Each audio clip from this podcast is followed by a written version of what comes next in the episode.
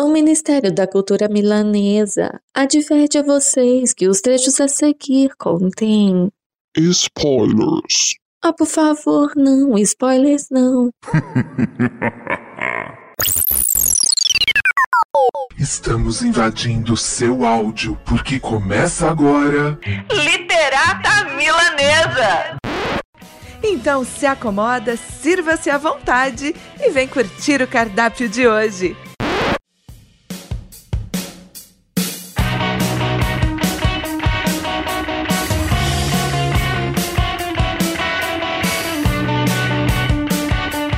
Olá, literatos e milaneses, sejam todos muito bem-vindos a mais um episódio do podcast Literata a Milanesa. Eu sou Infinity. Para me acompanhar nessa mesa caprichada estão Tati Klebs. Hello! Muito feliz de estar aqui em mais um podcast com pessoas tão especiais. E Rômulo Barão.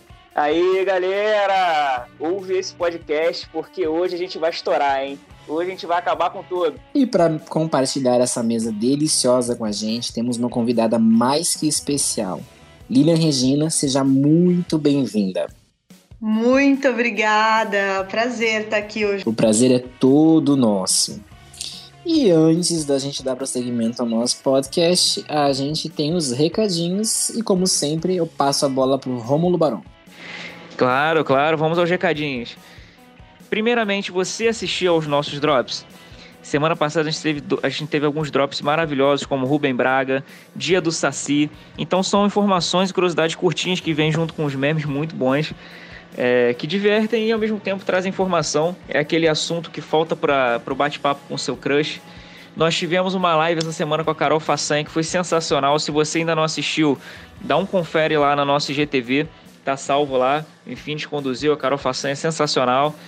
É, nós tivemos a gravação com o Pedro Branco, que provavelmente vai ser na próxima sexta para vocês.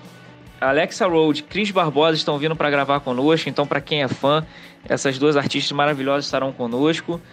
Temos a, o anúncio oficial de Pseudo Milanesa, então você que está ouvindo esse podcast está recebendo isso em primeira mão. Pseudo Milanesa com Felipe Simons Mendes. Olha que bacana, é o, o, o autor né, de Kiss for Kids, ou seja, essa adaptação de Kiss, onde ele se veste tudo lá, faz essa adaptação para crianças. Ele também é o fundador do Pseudo Canal, que está trazendo agora esse Pseudo da Milanesa para dentro do Cultura. Olha que bacana essa parceria, né? Então, Felipe, seja bem-vindo, cara. A gente estava doido para anunciar isso. E para você que está ouvindo o podcast, esse recadinho chegou para você primeiro. É, Lilian, uma das primeiras coisas que a gente queria conversar contigo aqui hoje é que, assim, muita gente vê o artista na mídia, né? Todo esse brilho, glamour, e não tem noção de como foi o caminho que aquele profissional trilhou para chegar naquele momento da carreira. Você pode contar pra gente, assim, é, quem é a Lila Regina e como foi esse caminho artístico que você trilhou até a sua estreia no Netflix? Opa, posso sim. Bom, é, eu comecei a, a, fazer teatro com 14 anos, né? Comecei a fazer teatro na escola e eu fui tomando gosto, né? Fui me apaixonando por teatro. E aí, é, mais tarde, assim, eu cheguei a prestar a Escola de Arte Dramática, que fica na USP, a EAD. E aí eu passei, me formei lá e venho até agora, assim, trabalhando com teatro, trabalho bastante com teatro, faço alguns curtas, já fiz alguns curtas, já participei do 3% também na primeira temporada. Basicamente isso, assim, mas sempre na luta mesmo, assim, como você falou, é um caminho que, é vida de artista, né? Uma hora sobe, outra hora desce, um looping louco, assim.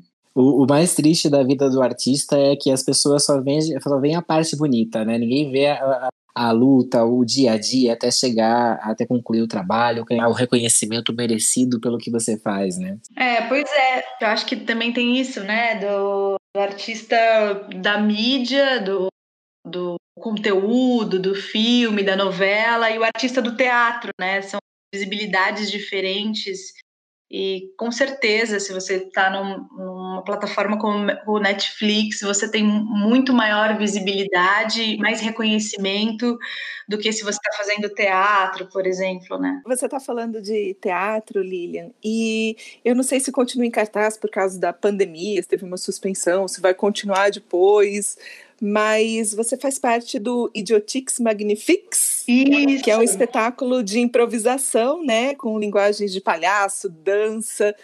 Como que é isso? ah, o Idiotix Magnifiques, ele é um, um espetáculo que é, ele surgiu durante a formação na Escola de Arte Dramática e a gente é um espetáculo de palhaço, com a linguagem do palhaço e que mistura dança. É tudo improvisado, assim, é uma loucura, porque os atores estão, os intérpretes estão improvisando, a música é improvisada, a luz é improvisada, então a gente não sabe o que vai acontecer. Então é um, um jogo que se estabelece com a plateia. Em determinados momentos, alguns números de palhaço é, aparecem. Então é muito bacana, assim, é totalmente inusitado, assim. E é legal que é, um, é, abarca tipo, diferentes tipos de público, sabe? As crianças adoram, os adultos. É bem bonito.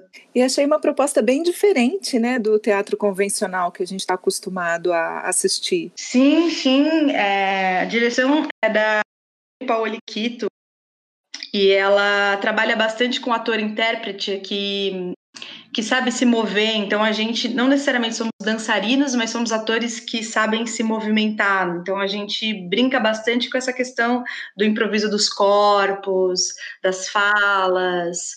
É, é tudo bem inusitado assim. Não, não tem necessariamente uma, narrativa, o espetáculo, né? São os encontros que vão acontecendo, o encontro com o público, o encontro com. E determinado momento a gente vai também trazendo os móveis para dentro do espetáculo. Então a gente vai construindo o espetáculo junto com o público. Perfeito. É, uma pergunta que a gente sempre costuma fazer é, para quem trabalha com atuação, né? Assim, ah, você sempre quis ser atriz, mas você meio que já respondeu isso na, na nossa pergunta anterior, que você já começou a fazer teatro desde cedo. Mas como que foi esse despertar, assim? Como que virou essa chave na sua cabeça você falou assim, vou fazer teatro? E como que foi o apoio que você recebeu? Como que foi esse desenvolvimento? Não, eu nunca quis ser atriz, sabia? Isso é muito louco, porque eu converso muito com os meus amigos que são atores, sempre me contam, nossa, eu sempre quis ser ator quando eu era criança e tal, mas eu sempre fui uma criança muito imaginativa, eu sempre fiquei, sabe, criando histórias, ficava é, enfim, assim, uma criança muito. ficava imaginando muitas coisas, assim, sozinha, brincava sozinha, enfim. Mas e quando eu era criança, eu queria cantar, eu ficava cantando, assim, para os meus pais, para eles ouvirem que eu cantava bem e tal. Mas não deu muito certo, né? Não sei por quê, porque tua voz falada, pelo menos, já é linda, então. Não me entendo por quê. Ah, muito obrigada. Poxa, gente, quem sabe mais pra frente, né? Mas enfim, o que aconteceu foi o seguinte: eu entrei assim na brincadeira, tinha abriu, abriu inscrição para te, fazer teatro na escola, e daí eu entrei, ah, era uma, uma aluna assim muito envolvida nas atividades, fazia bastante, fazia esportes na escola, por incrível que pareça, jogava basquete, nem sou tão alta assim.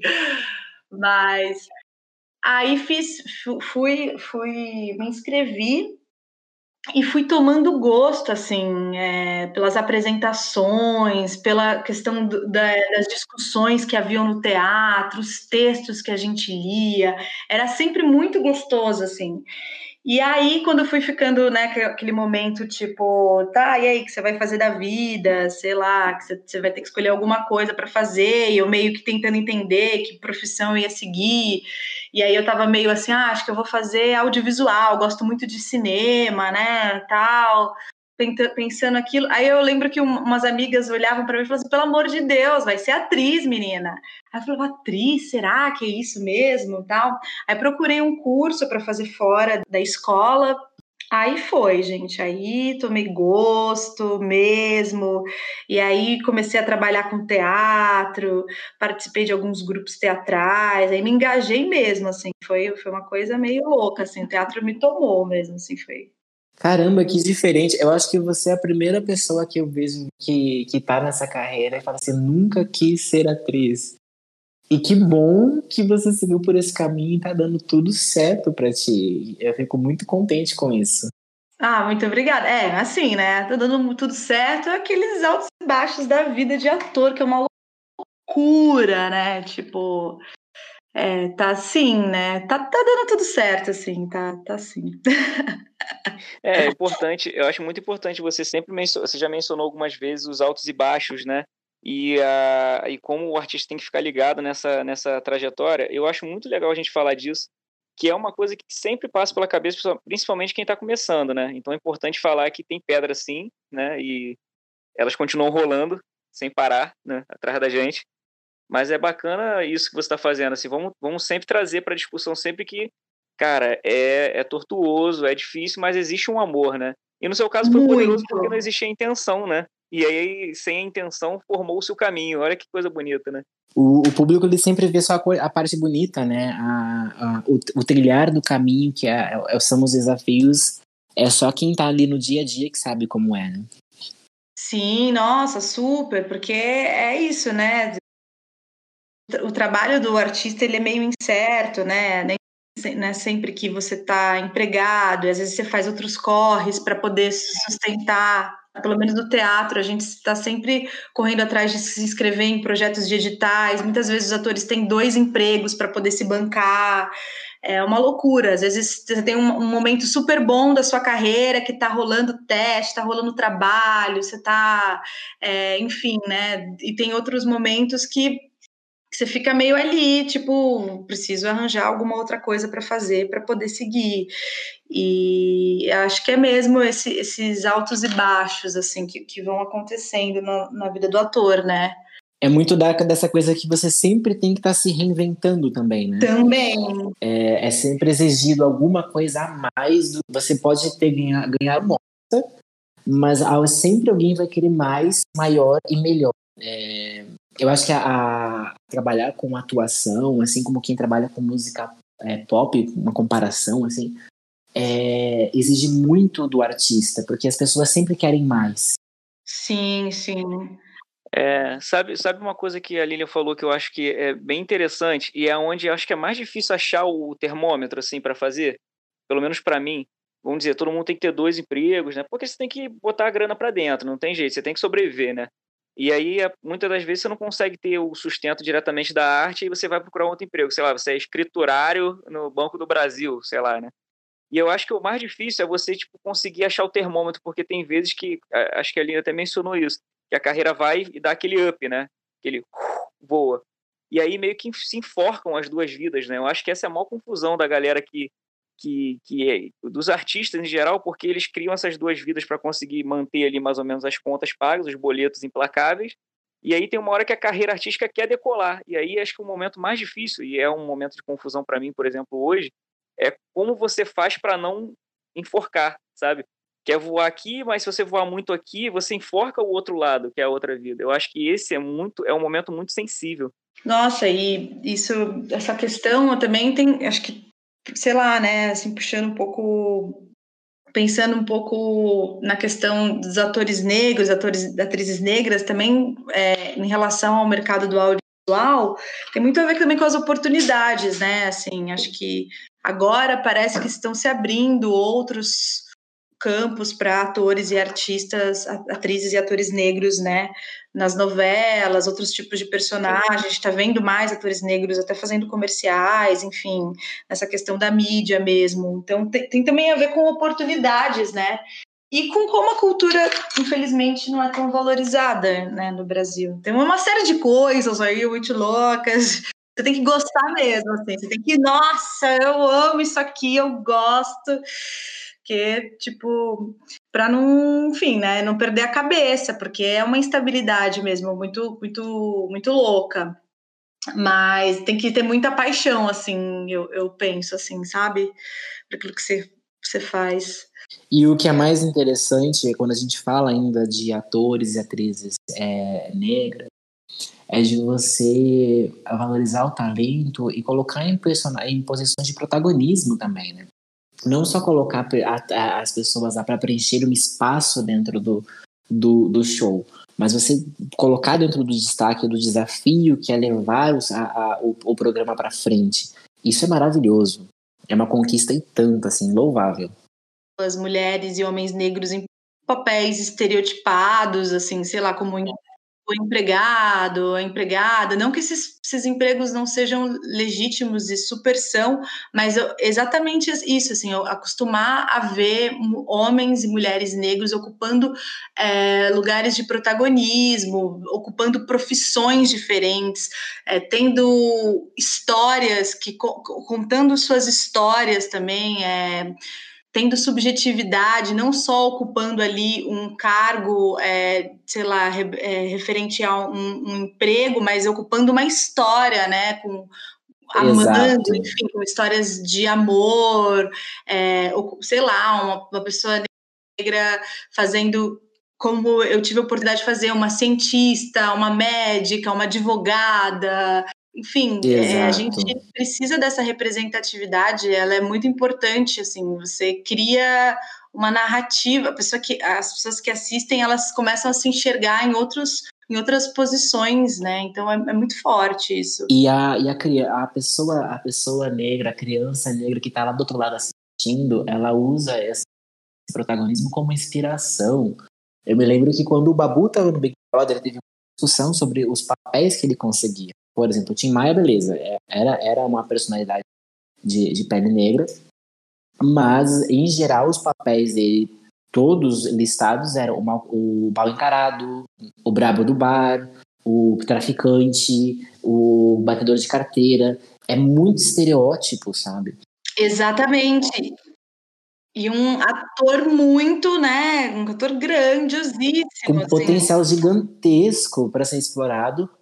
E por muito tempo ficou ali na obscuridade ele esse papel caricato, né, é, objetificado de, de uma coisa que não é realidade das pessoas. Claro, de muita gente é, vive em situações de dificuldade, tem que lutar todo dia, matar 10 milhões por dia para conseguir botar pão na mesa, mas é, essas histórias de sucesso, cientista, médico, advogado, uma história de amor, isso daí, as pessoas precisam se identificar com essas personagens. É, e eu fico pensando também na questão de, de ter roteiristas negros, terem. É, é, tão importante, né? Porque a partir do momento que você conta a sua própria história, você está dando voz de uma perspectiva diferente de alguém que teve vivência. É, então, a narrativa vai sair diferente, assim, porque é, é totalmente importante que tenham outros profissionais envolvidos também, negros, que, trabalhando. Que sabem da realidade dia a dia, né? da, da vida da, das pessoas. Exatamente, exatamente.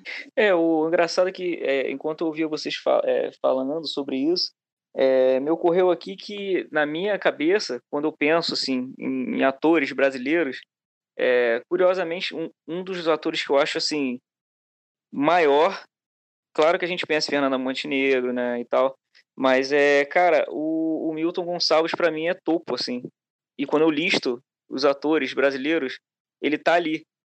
E eu acho isso bacana, porque a carreira dele é muito forte e é, eu não preciso, eu não precisei, por exemplo, é, cara, eu, eu, acho ele muito, muito grandioso na, na carreira toda que ele fez, em papéis completamente diferentes, né? Ele vai do vovozinho legal até o, né, o cara da, da polícia lá, né? Esqueci qual era o cargo que ele ocupava.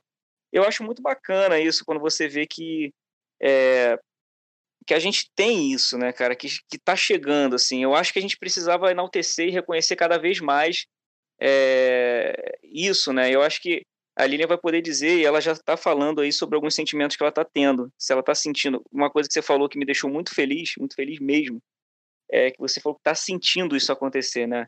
Está sentindo que a entrada está aumentando, que é, que isso está melhorando. É, esse é um sentimento real seu, né?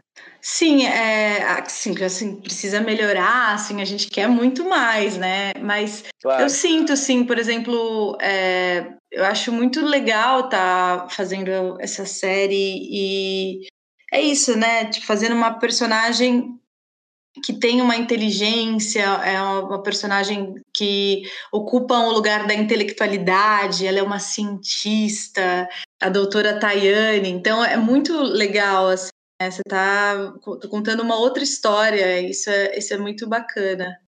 É, essa é uma, é uma bola cheia que eu acho que a Netflix acertou em tudo, com o Mundo Mistério acertou muito em dar, e dar protagonismo para uma mulher negra, esse papel de destaque, e até parafraseando o Castanhari do Twitter, modona da porra toda. É... gente, essa frase é sensacional. É a Lilian Pinha, né? Pelo que a gente está falando com ela. Exatamente. e aí eu quero perguntar para ti, Lilian, é assim, é... como que você está vendo essa, essa realidade nas produções nacionais em relação às mulheres nesses papéis de destaque? Você, tá, você acha que está havendo mais essa preocupação, que está tendo esse espaço ampliado? É, porque para a gente, hoje, o que você está fazendo é, pra, é muito abrir caminhos, assim, sabe? É, é uma vanguarda. Você consegue perceber isso trabalhando nesse meio agora é, com tanta intensidade? que está havendo essa abertura, esse destaque maior para protagonistas femininas com esse potencial explorado? Ah, eu, eu vejo, eu posso dizer assim, de uma maneira positiva que sim. Eu, eu fico muito feliz, por exemplo, com a Vanessa, né? Faz a Joana nos 3%. E tem, enfim, outras grandes atrizes que, que eu vejo que cada vez mais assim estão ocupando um lugar muito legal. E, e acho que o que, que, que eu vejo assim como importante também é que tenham mais, assim, sabe, de uma produção, por exemplo, que não tenha só uma mulher negra, mas que tenham três, quatro, cinco mulheres negras, que ela não esteja ali ou ele ou, é, cumprindo um lugar de é, exceção ou um lugar de cota, mas que tenham outros em volta também, assim, sabe? Então, acho que é esse esse é o objetivo, assim, né? Que se contem, contem histórias com muitos personagens negros. A gente tem a série do Lázaro Ramos, né? Com a Thais Araújo, que é muito legal, que é nesse, nesse lugar, assim, que é o Mr. Brown, enfim. Tem que ser assim, assim, ter, ter muitos, assim, sabe? Lilian, só aproveitando o seu gancho, num dos episódios do Mundo Mistério, a sua personagem, a Doutora Tai, ela fala uma coisa muito interessante com relação ao nosso vocabulário, ao uso de algumas palavras como negro e negra em sentidos assim mais pejorativos e que acabam fazendo parte do nosso dia a dia e muitas vezes a gente nem percebe a carga que essas palavras trazem, o peso delas. Eu achei essa sacada sensacional, porque acaba esclarecendo de uma forma muito bacana coisas que às vezes a gente nem se toca. É no episódio da Grande Peste, né? Fala sobre a peste Isso, isso. Bem bacana mesmo. Ah, isso foi muito legal, assim, foi até conversa que teve e foi, foi uma sugestão que eu, que eu falei para os meninos do roteiro que a gente poderia utilizar e eles super abarcaram. Então eu fiquei feliz com essa escuta, né, de estar atento à, à mudança dos vocabulários mesmo. Acho que a gente está passando por um momento de reflexão de tantas coisas e se a gente entende que certas palavras são racistas, e se a gente entende que isso é pejorativo, que isso denota um sentimento negativo, por que não né, melhorar? Vamos mudar isso, né? Vamos mudar os termos. E tem tantos outros que a gente fala sem saber, cor da pele, mulata, enfim, estamos aí para para rever esses termos e, e se olhar para o vocabulário, né? Acho bem legal também, fiquei bem feliz com isso você teve lá a experiência em 3%, que foi uma experiência no streaming, né? Sim. E o que, que você sentiu, assim, da, da experiência no streaming com 3% e agora em Mundo Mistério, assim, você já está com duas experiências, né, grandes, assim, no streaming, né? você já tem assim, você já tem um parâmetro para comparar, né? E essa experiência aqui foi tanto para mim, essa aqui foi tanto para mim. Você tem assim um sentimento de caraca, isso aqui está guardado no meu baú aqui, com isso aqui, esse aqui. Como é que é isso? Nossa, 3% foi muito legal, né? Porque era a primeira série brasileira, então foi tipo, nossa, 3% Netflix, eu tenho um, um lugar de, de orgulho, assim, né? Primeira série brasileira. E eu fiquei, nossa, felizaça, porque eu fazia um personagem, fazia a Bruna, que era amiga da, da protagonista, né, da Bianca Comparato. Então foi um. Foi um é, e eu também contracenei, vi a Vanessa bastante. Então foi um momento assim de, de muito aprendizado. Assim, foi a primeira vez entendendo a linguagem da câmera, então observando a galera trabalhar, assim, tipo, estar no set, dia a dia no set.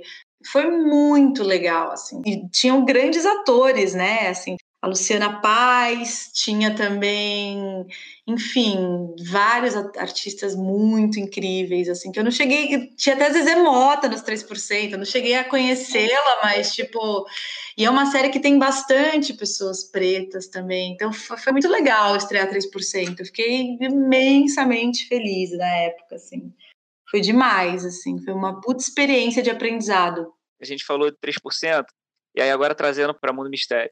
Cara, eu, eu senti alguns efeitos que são muito diferentes, eu queria comentar aqui. É, por exemplo, a faixa etária. O Mundo Mistério pegou as faixas etárias mais loucas possíveis, assim, né? Porque aqui em casa, por exemplo, eu tenho uma sobrinha bem pequena, 6, 7 anos, a minha sobrinha, 16 anos, tem eu, 30, né?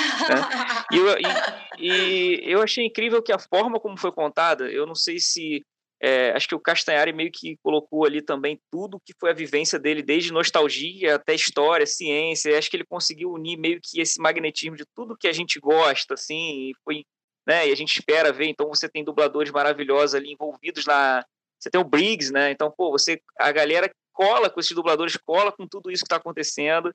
É, tem uma coisa que foi o que eu senti, obviamente, não acho que não tenha nada a ver, mas que eu senti com a doutora Thay em específico e eu não sei se vocês vão sentir isso também, mas foi uma coisa muito do meu, do meu subconsciente, foi com o Castelo Ratimbum. Eu sei que não tem a ver, tá, gente? Mas assim, não tem diretamente a ver. Mas eu, eu juro que eu vou explicar. Por quê? O, o, é, o Castanhari, né, embora ele, ele conduza a história em alguns momentos, né, ele tem a parte que ele leva a história para fora do laboratório e tal. É, cara, vocês repararam que a doutora Tayla sempre chega para resolver o negócio, né? Pra ficar pro gol a bola. Uhum. Então, assim, muitas das vezes até ela não tá na cena, porque se ela tivesse, a impressão que se dá é que ela resolveria em dois minutos, né? Aquela, aquele grande, aquele grande tema. Então ela chega para suspense, né? Isso é dar o suspense. E aí, onde é que entra o Castelo Ratimbun na minha loucura aqui, na minha na insanidade? É porque no Castelo Ratimbun você tinha a figura dos tios do Nino, né? Não sei se vocês lembram disso. Que eles eram os bruxos mais Sim. poderosos, Sim. os donos da porra toda, né? Do, daquele universo. E muitas das vezes eles não poderiam estar no episódio naquele momento, porque senão eles resolveriam aquilo ali em muito, muito rápido, né? Então eu acho muito bacana é, como é que essas amarrações são feitas até para a, a doutora Tai, por exemplo, chegar na hora crucial onde ela vai resolver a questão, né? E como é conduzido isso pelo episódio, até que você fica, caraca, no apocalipse zumbi você tem alguma coisa acontecendo no laboratório. E até uma parte que rola um atritozinho da doutora Tai com o Castanhari, que é a parte do... Eu achei muito bom isso porque mostra a divergência científica mesmo, né? Que é a coisa do buraco de minhoca. Esse lance de, dessa discussão dos dois foi muito boa, então tem um contraponto entre os dois ali também, né? Então, assim, é bem legal a forma como foi construído tudo, assim, é... Basicamente, essas amarrações que eu queria fazer. E o que, que você sentiu, agora perguntando, finalmente, né? é, o que você sentiu, assim, estando dentro de uma obra como essa, estudando sua personagem, montando, sugerindo, como você sugeriu ali no episódio 2, na, na Grande Peste, é, aquele momento ali que ficou marcado para quem assiste, realmente. É, o que, que você sentiu? Você sentiu essas amarrações acontecendo? Não essas loucas que eu fiz agora, mas as outras amarrações que aconteceram na obra? Como é que foi agora é, essa imersão dentro de, de Mundo Mistério? Não, eu não acho louca, não. Eu acho que tem tudo a ver, né? A gente estudou bastante o mundo de Bickman também, que tem essa pegada educativa, divertida, passa ali o conhecimento científico e as figuras são muito interessantes. Tem aquele rato gigante, e tem ajudante do Bickman, né? E o Bickman é meio maluco. Então, eu acho que são uma série de. É uma linguagem meio que nova, acredito eu, assim, é, ele é meio documentário, mas ao mesmo tempo tem uma tem um episódio até que eu acho que não pode dar spoiler, né? Bom, mas enfim. Difícil para você não dar spoiler, você sabe é. tudo.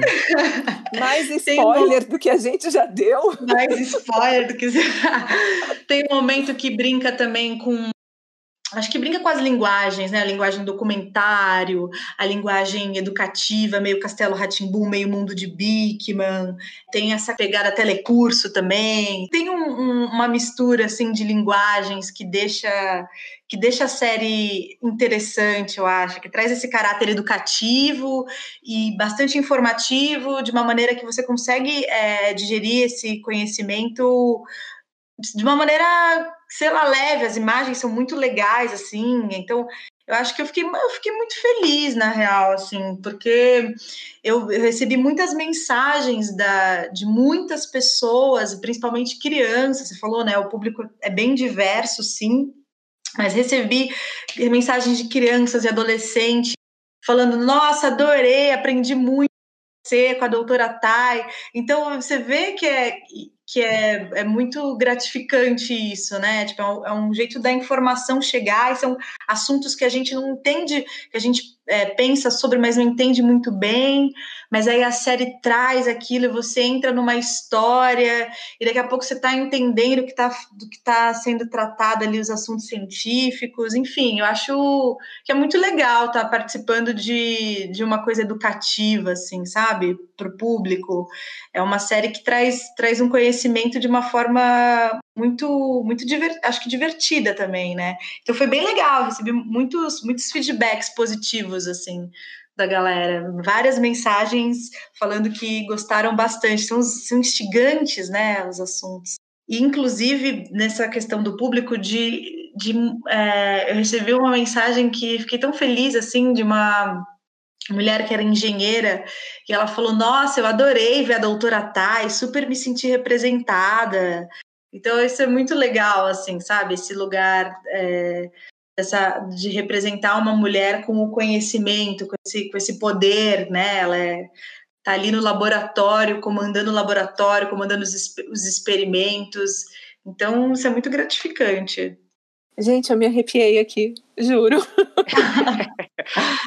Enfim, o, é, é, é, arrepiante mesmo, porque de fato eu, eu, sinto que se chegou é um local é, que que tá agora foi recortadinho ali e foi colocado uma bandeira assim porque realmente eu acho que se criou algo que não é um, não é apenas um documentário é, não que um documentário não fosse bom o suficiente né se fosse só um documentário seria ótimo também mas se colocou tanta coisa é, puxando para cultura milanesa né tantos temperos ali né tanta coisa envolvida puxando para tantos lados de referência que eu acho que se você assistir três, quatro vezes, você vai perceber que tem outras camadas, né? Tantas camadas ali misturadas, tantas coisas. É... E aí só falar rapidinho, né? Que é, quando você olha para a série, você vê três ali é, tocando aquela narrativa, né? Então, só mencionando aqui, a gente tem a doutora Thay, que é a Lilian que está com a gente, o Castanhari, e vocês têm o, o Betinho, que é feito pelo Bruno Miranda, né?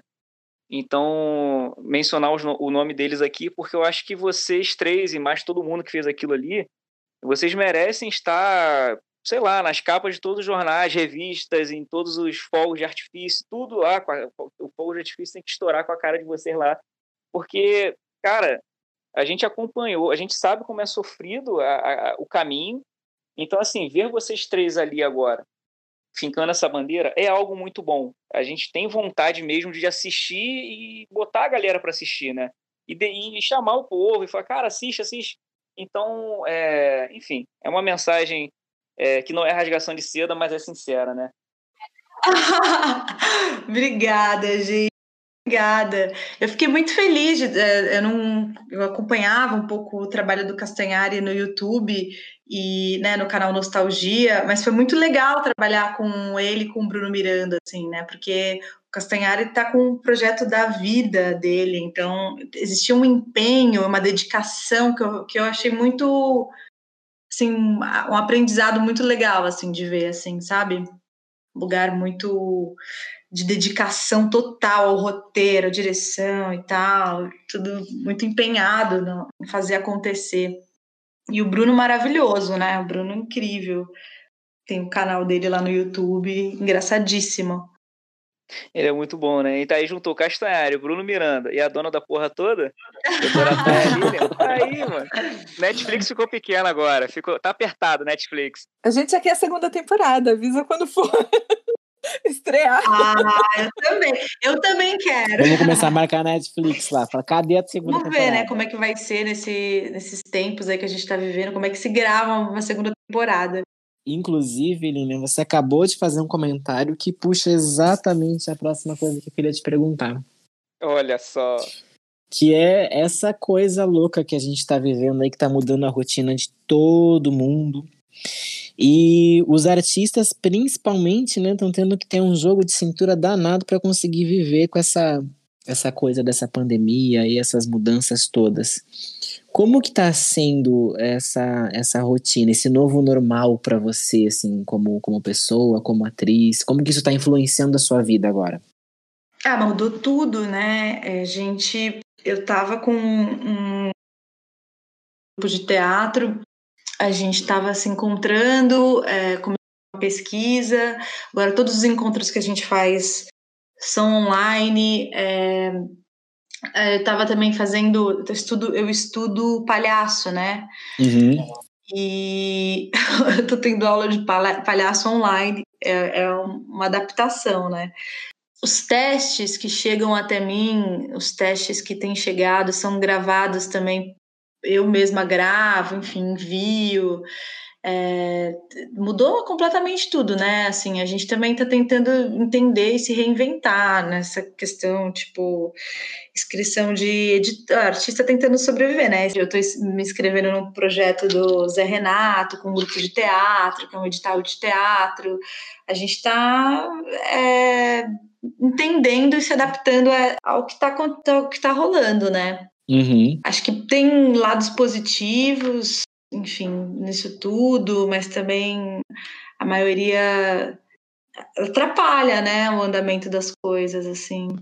De repente, até essa, essa, essas mudanças todas que a gente vai vivendo, vai enfrentando, acabam abrindo novas possibilidades artísticas também para o futuro, né? Que agora tá tudo muito capenga porque a gente está descobrindo como que vive nesse mundo cheio de restrições mas de repente essa, essa nova abertura aí para fazer co mais coisas online é, acaba dando possibilidades da gente trabalhar com a arte para alcançar mais e mais pessoas até. Né?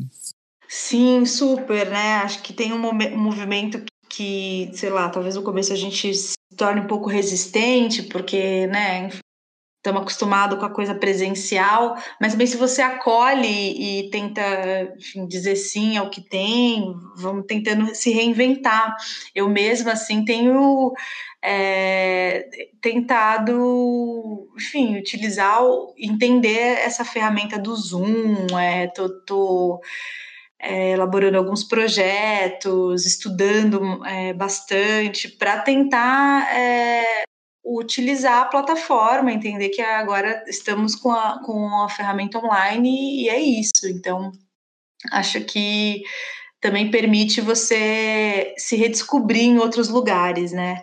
Deixa eu aproveitar agora também essa deixa do, do isolamento social. Todo mundo tá tendo que inventar um, um passatempo, uma coisa para fazer em casa. Eu não inventei nada. Mas tem gente fazendo bolo, tem gente aprendendo a pintar, tem gente aprendendo a dançar, fazendo exercício. Eu durmo quando eu posso ficar em casa. O que tem sido bastante tempo. é. eu durmo é ótimo. Mas e você, Lilia? Você tem algum passatempo favorito? Você criou alguma coisa nova para complementar a sua rotina nessa, nesse, nesse período também? Como que é isso para você? então agora eu tô cozinhando. Assim.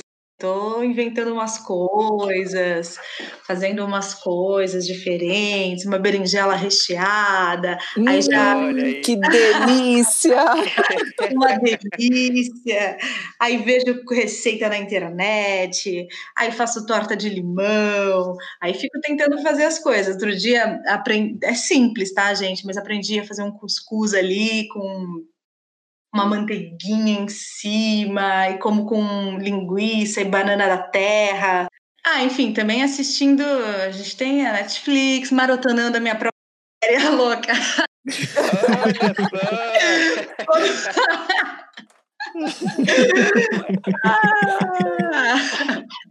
Muito bom. Assistindo 300 vezes, é, enfim, assistindo, ah, assisto muita, muito filme, série, né, leio, a gente vai se reinventando mesmo. Tô tentando, tentando pegar ali no violão, olhar umas coisinhas na internet.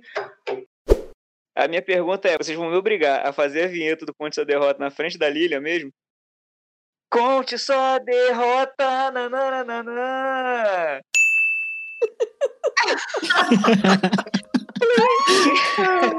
ele reclama, mas ele ama esse momento do podcast. Claro que ama. Então, você já conseguiu pensar na sua derrota, Lili? Ah, eu tenho que contar uma derrota, um mico? Tem, tem. Putz, nossa, gente, já passei tanto mico, mas tanto mico. Olha, cada coisa, assim. Cara, eu sou meio. Às vezes eu sou meio desligada. Então, ao contrário da doutora Tayane, né? Às vezes eu dou uma viajada, assim, e teve uma vez que eu fui me inscrever num curso do Tadashi Suzuki, que é um diretor de teatro, enfim, que tem uma técnica é, que tem uma marcha, enfim, que algumas amigas já tinham feito é, esse curso das marchas do Suzuki e tal. Eu vi esse curso e falei, gente, vocês não sabem, tá rolando esse curso em tal lugar, vamos lá, vamos se inscrever, vamos fazer. Aí eu fiz as minhas amigas se inscreverem. eu já comecei aqui, ela nem terminou a história. eu, nossa, que incrível, é de graça, que demais, nossa, vou fazer e tal. Ela se inscreveram, falei, você escreve rápido, porque senão vai acabar a inscrição, não sei o que lá. Daí a gente chegou lá no local, aí a gente sentou e estamos esperando o curso começar. Aí umas pessoas assim que não eram de teatro, a gente olhando assim, não, mas tá bom, tá tudo bem, né? Sentando lá e tal. Aí daqui a pouco começa a, a mulher, ela começa a falar do método Suzuki para crianças, que é um método muito maravilhoso. E a criança tem que aprender 15 minutos ao dia, e ela, e ela fica escutando aprende, pega um instrumento e fica 15 minutos escutando esse instrumento. E aí a minha amiga já olhou pra minha cara. Como assim? e aí a mulher falava assim, gente, agora vamos fazer esse ritmo, vai. Ela fazia um ritmo com a mão e a gente tinha que repetir esse ritmo com a mão. E aí eu olhava pra cara da minha amiga, ela olhava pra minha cara, a gente ficava repetindo esse ritmo com o pé e com a mão, sem entender nada, tipo, nada a ver com o curso do Suzuki que eu achava que era, sabe? Fiz ela se deslocar, fiz, fiz uma outra amiga, duas amigas se deslocarem. O que eu estou fazendo? aqui neste curso, desse método para criança, a gente sentou, foi uma loucura, assim, enfim, fiz Desloquei as pessoas com lugar completamente nada a ver. Que maravilhoso! Nossa, sou a rainha dos micos, horrível. Sensacional, gente. Adorei, adorei. Tati Klebs, agora é com você. Então, Lilian, agora é uma hora que a gente faz uma brincadeirinha, uma tagzinha uh, que eu vou fazer algumas perguntinhas e vocês respondem. E com vocês a tag surpresa. Essa tag ela se chama Se Pudesse, Livros e Filmes. Então ela foi pensada justamente na sua participação aqui no Literata Milanesa. Ok. Tá. Se pudesse trocar de lugar com um personagem por 24 horas, qual seria? Harry Potter. Eu seria a Annalise do How to Get Away with Nossa, perfeito. Não, não, não. Nossa, quebrou tudo. Ela já ganhou, já ganhou. É, já ganhou, não tem jeito. Rômulo, pode tentar, mas vai ser difícil. Hum, não, cara, eu tô sem, eu tô sem, eu passo. Passei. Essa é a hora que eu sou atropelado, Lilian. Por isso que essa brincadeira é tão boa. Que aí o convidado pra passar por cima de mim também, é porque eu sempre erro tudo. E nunca falo nada. Passei. Se pudesse se tornar um vilão, qual seria? Hum, Nazaré Tedesco. Ah, Você queria essa? queria! Então eu vou ser a Carminha. Uau! Imagina essa dupla tocando horror no Rio.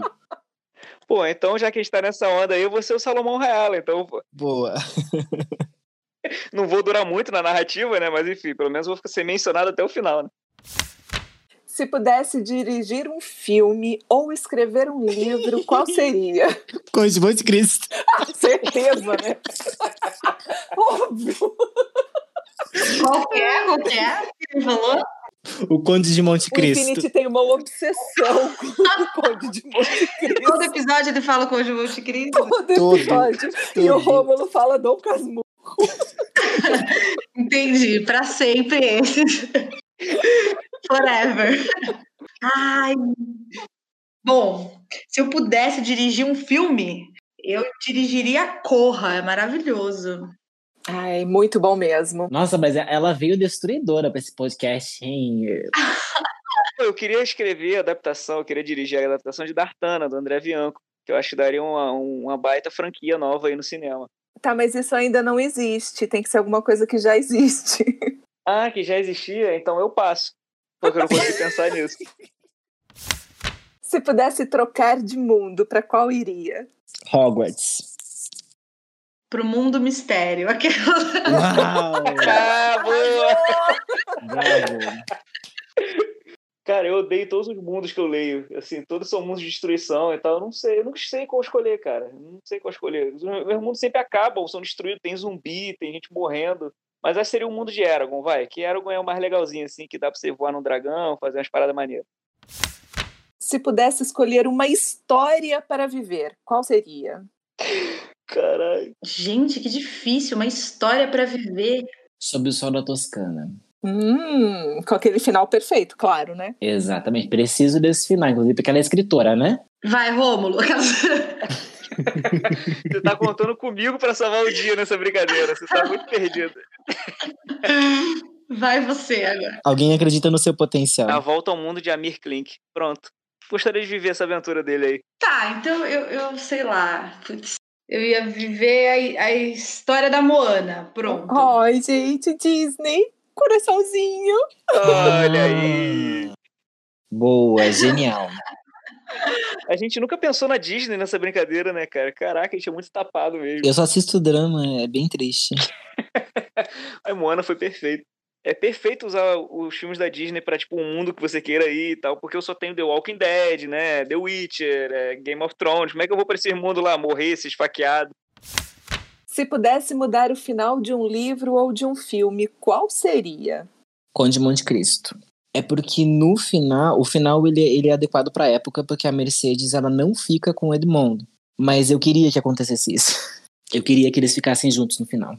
Tan, tan, tan, tan, tan, tan, tan. Olha a Lilia aí pensando. Gente, putz, não sei. Passo. É, mas passo é, passo é válido, vai. Eu acho que. Eu acho que eu vou com Dom Casmurro. Por quê? Dom Casmurro. Porque, cara, Demorando. que final medíocre, cara. O cara ficou tão ciumento que ele morreu sozinho. Pô, tá de sacanagem, cara. Super mudaria isso aí. Mudou o final e o nome do livro, né? Não, ele pode continuar se chamando Dom Casmurro. Só, só não precisa morrer no final, entendeu? Se pudesse escolher, qual seria o título da sua vida? Ah, esse pra mim é o mais fácil, Love Rosie. É a mesma merda. Love Rosie. Tô esperando o final feliz ainda. Ah, passo, vai. Sei lá, curtindo a vida doidado. Boa. Hum, muito bom. Boa. Gente, hoje foi a tag mais rápida de todos os literata milanesa, porque já acabou. É. Porque a gente Foi. implementou o passo. E eu porque o Romulo não contextualizou. É verdade. É verdade. me policiei. Se é que alguém ainda não te conhece, porque caramba, né? Quanto trabalho você tá tendo, quanta coisa boa por aí. É, como que as pessoas podem te encontrar, né? É, para acompanhar seu trabalho, sua rotina. E também como que, quais são os seus planos, seus projetos, o que, que vem pela frente, como que você se vê olhando daqui para daqui a alguns anos? Bom, daqui a uns anos eu me vejo trabalhando muito, né? Tomara, assim, enfim, fazendo um monte de, de trabalhos que, que, que espero que volte, né? Enfim, trabalhando bastante, fazendo cinema, teatro, Agora, quanto aos meus planos, meus futuros projetos, recentemente eu fui convidada para um, uma série que se chama Ligações, que tá que já está rolando assim no Instagram. É uma websérie de Instagram. Enfim, se vocês quiserem, sigam lá. É, Ligações é a websérie. E se quiserem me encontrar, me sigam no, no Instagram. lilianregina.ga. ah, por enquanto eu acho que eu tô, eu tô meio que estudando bastante, entendendo como, o, que, o que fazer no meio dessa, dessa pandemia, sabe? Eu acho que os futuros projetos estão ainda sendo estudados, criados. Eu tenho uns projetos de gaveta que eu estava encontrando algumas amigas é, para a gente levantar um infantil, muito pensando nessa questão da, da a gente já havia apresentado um espetáculo infantil, que eram três meninas negras, né? Que também, por acaso, falava sobre é, cientistas, mulheres, mulheres na ciência. E a gente teve uma, um feedback muito legal das meninas que assistiam, que se sentiram representadas. Então a gente estava tá querendo se encontrar para poder dar continuidade ao projeto aqui, né, online. Mas, enfim, acho que é isso, gente. Boa, excelente. Realmente, essa, essa mudança toda que aconteceu deixou todo mundo um pouco perdido, até para pensar no, no que vem pela frente, né? Mas eu desejo muito trabalho e muito sucesso para você, cada vez mais. E estou muito feliz pelas conquistas que você já alcançou, do fundo do meu coração. Muita vontade aqui com vocês, muito feliz. Muito obrigada mesmo. A gratidão é toda nossa. Muito obrigado, Lili. A gente Queria muito você aqui com a gente nesse jantar cultural mesmo. Enfim, já disse tudo aí. Só te desejar muito sucesso na jornada, né? E a gente vai ficar aqui acompanhando, fã número um aqui. E é isso. Boa sorte, conta com a gente se precisar.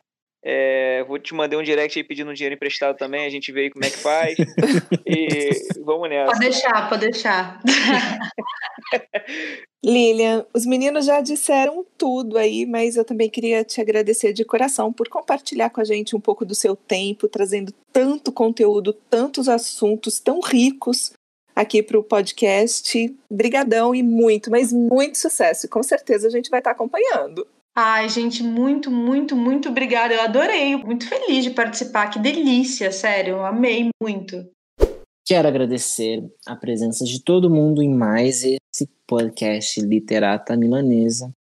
Nosso querido Rômulo Baron, nossa incrível Tati Klebs, obrigado por fazerem parte dessa receita e contribuírem para formar toda essa essa magia que a gente está construindo com esses convidados incríveis que vêm aqui conversar com a gente e a você que é nosso ouvinte e nos acompanha toda semana.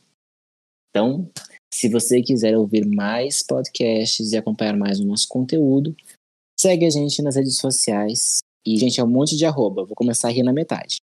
Arroba Cultura Milanesa. Arroba Infinity. Arroba Romulo Barão. Arroba Tati Klebs. arroba Canal Literata. E segue também a nossa convidada, gente. Arroba lilianregina.ga. É isso mesmo, arroba lilianregina.ga. Segue nossa convidada também, acompanha o trabalho da stream na série que tá incrível e você não vai se arrepender. E continua acompanhando o nosso trabalho aqui toda noite, porque a gente faz isso com muito carinho para todos vocês. Depois você bota uma sirene, a gente bota uma sirene aí, alguma coisa de spoiler, sei lá, avança até o. A gente coloca um alerta de contém spoiler, gente. Não, não vai ter jeito. Porque a gente tá com a Lilian aqui, cara. Como é que a gente não vai Não tem como não ter spoiler. É, inclusive essa, essa piada do telecurso existe no roteiro, né? Era esse spoiler que eu não ia dar. ah, tá, me julgue. Gente, é muito difícil não dar spoiler. É muito difícil, eu também, eu também acho muito difícil. Muito difícil. Gente, com a fome que eu tô, eu já tô vendo esse banquete na minha Lilia, frente. eu não jantei, menina. Para de me dar vontade aqui no negócio. Ai, gente, vocês sabem que eu também não, eu também tô com fome. Gente, a ideia do, do podcast era ser uma janta entre amigos e ninguém jantou. Ninguém tá jantando nada aqui. Ninguém tá jantando. Maravilhoso, né? É mole. Mas tem que ser um nome que já exista? Ou eu posso inventar aqui? Claro, não, né? Tem que ser o que já existe. Isso foi explicado no começo da tag, Romulo. É, não, porque Você eu não tá prestando atenção. É porque eu tenho um nome perfeito pra minha vida, que é o Homem que Dormiu Pouco. Seria perfeito. Eu tinha que ter existido esse filme. o homem que dormiu pouco. É isso, Infinity, é com você. Deixa eu fazer o encerramento. Não. Não vou encerrar? Não. O que, que eu faço agora? Você tem que perguntar para ela quais são os planos, os novos projetos, como as pessoas Pera, tô podem acompanhar o trabalho dela. Aê, Acabou, gente. galera! Acabou, gente. Estamos esperando o sininho do encerramento. Mais um podcast. Esse é o sininho.